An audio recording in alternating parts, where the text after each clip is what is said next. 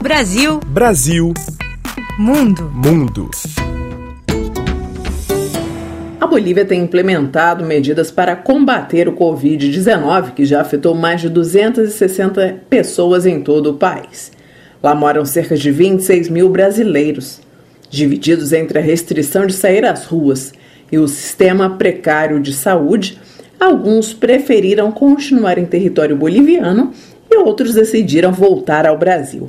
É o caso da cabeleireira Jane Benedita da Silva e do advogado Henrique Souza, respectivamente. Após o primeiro caso da doença, o governo de Janine Anhes impôs estado de emergência nacional.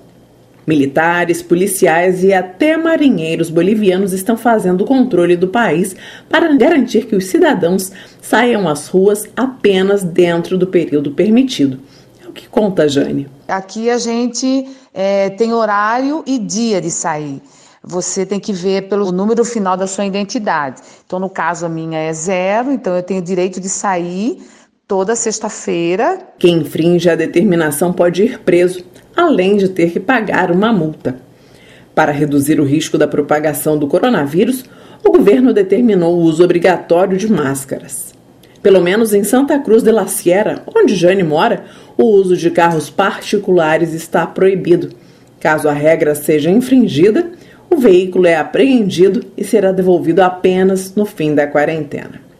Santa Cruz de la Sierra é o principal centro econômico da Bolívia e onde foram registrados a maioria dos casos, cerca de 130 até o momento. O setor agrícola é o responsável pela economia deste departamento que faz fronteira com o Brasil. De acordo com Jane, fábricas locais adaptaram suas produções em prol da demanda atual contra o Covid-19. Aqui tem muita plantação de cana, então eles estão fabricando muito álcool muito, muito álcool e muito álcool gel eles estão fabricando, o de 70%, e estão vendendo num preço bem econômico. Por anos, o fantasma da pobreza assolou a população de cerca de 11 milhões de bolivianos. A saúde pública na Bolívia ainda é precária. Além disso, o país passa por uma delicada situação política com a saída do ex-presidente Evo Morales do país após as conturbadas eleições de outubro passado. Bolívia é, é, um país bem meio complicado, agora com essa história que saiu o Evo, que está essa presidente, que ainda vai ter, era para ser as eleições agora em maio, e agora acho que não vai ser mais.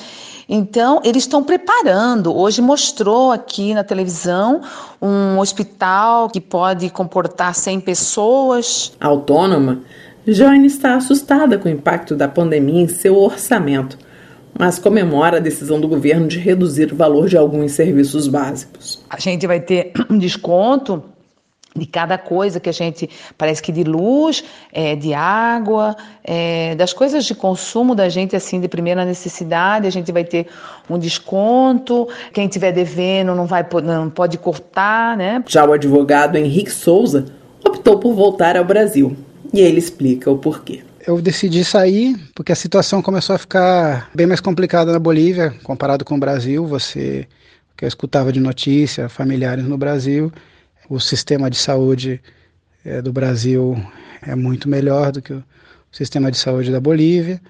É sempre complicado você estar num país como estrangeiro. Você é sempre estrangeiro. É, você não é o local. Você sempre vai ser uma, uma não prioridade. Para RFI Brasil, Eliana Jorge.